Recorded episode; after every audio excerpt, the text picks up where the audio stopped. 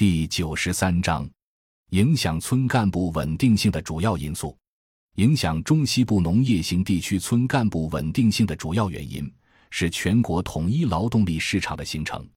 在世纪之交，中西部农民大量外出务工，务工收入持续提高，直到现在，无论是进工厂还是进工地，一个强壮劳动力一年可以有三万至五万元甚至更高收入，并不困难。中青年夫妇进城务工，勤劳节俭，加班加点，一年可以有七万至八万元收入。这个收入相对于农村的农业收入来说就是巨款。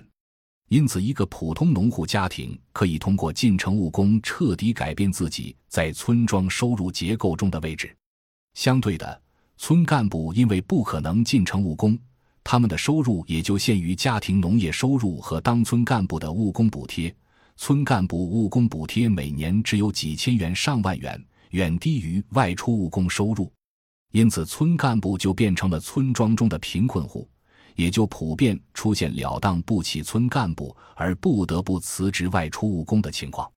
地方政府为了保持一个稳定的村干部队伍，就不得不提高村干部报酬，比如前述湖北省将主职村干部报酬提高到乡镇副职干部水平的尝试。即使将村干部收入提高到乡镇副职干部收入水平，中西部地区乡镇副职实际年收入也就三万至四万元，并不比外出务工收入高出太多。相对于乡镇公务员有退休收入，村干部并没有被纳入公务员的五险一金及退休保障体系。乡镇副职的收入待遇虽然对村干部有吸引力，却并非压倒性的。何况湖北省仅村主职村干部，实际上只有村支书可以享受与乡镇副职同等的收入待遇，其他村干部还是只拿务工补贴。因此，以村干部为业，保持长期的当村干部的稳定性，就缺少收入条件。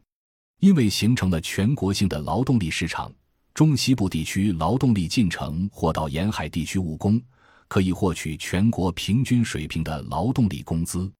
沿海地区的农民虽然可能比中西部农民有更多收入机会，比如办有企业或者房屋出租获取租金，沿海地区农民中的相当部分甚至绝大部分的主要收入仍然要来自务工收入。也就是说，沿海发达地区绝大多数农民要与中西部劳动力在全国统一的劳动力市场上竞争，因此也只可能获得全国平均水平的劳动力工资。而沿海发达地区村庄熟人社会中，村民受到地方较高消费水平的压力，仅仅依靠务工收入很难在村庄中保持住体面的生活水平。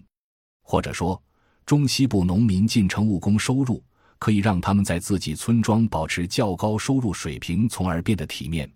但沿海发达农村仅仅依靠一般的务工收入却是远远不够的。在东部沿海发达地区的农村。大概有三种不同类型的村庄，一种是珠三角地区农村，尤其是珠三角核心区农村，农民一般都有房屋出租的租金，有村社集体收入分红，这些租金和分红收入使珠三角地区农民有了基本收入的保障，他们因此普遍不愿意进工厂与外地农民工同台务工，尤其是年轻人都倾向于找一个相对体面的白领工作。甚至做个治安巡逻队队员，每年只有两万至三万元收入，这个收入远低于进厂务工收入，他们也很愿意。在东莞农村调查，一个村办公楼有二百至三百人上班，其中绝大多数无所事事，每月也只拿两千元的最低工资，就是被安置的本地年轻人。当地年轻人不愿意进工厂务工，又没有其他就业机会，总是闲在家中也不是事。因此就被安置到村办公楼里了。第二种是东部沿海发达地区村庄中民营企业比较发达的浙江地区村庄。浙江地区农村普遍有办在村庄的规模企业，这些规模企业大都是由家庭作坊开始经受了市场考验后发展起来的。浙江农村中村庄富人企业家对一般村民构成了巨大压力。浙江农村缺少租金分红和房租收入。普通村民主要收入只可能来自务工收入，因为浙江农村村干部只拿务工补贴，在村干部收入普遍只有几千元的情况下，普通村民是当不起村干部的，只有村庄富人才当得起村干部。因为村庄富人不缺钱，且他们希望通过当村干部来增加与市场和政府的对接机会，或者说，正是因为富人争当村干部。浙江农村就没有必要提高村干部待遇，村干部职业化也因此缺少条件，村干部的稳定性也就不高。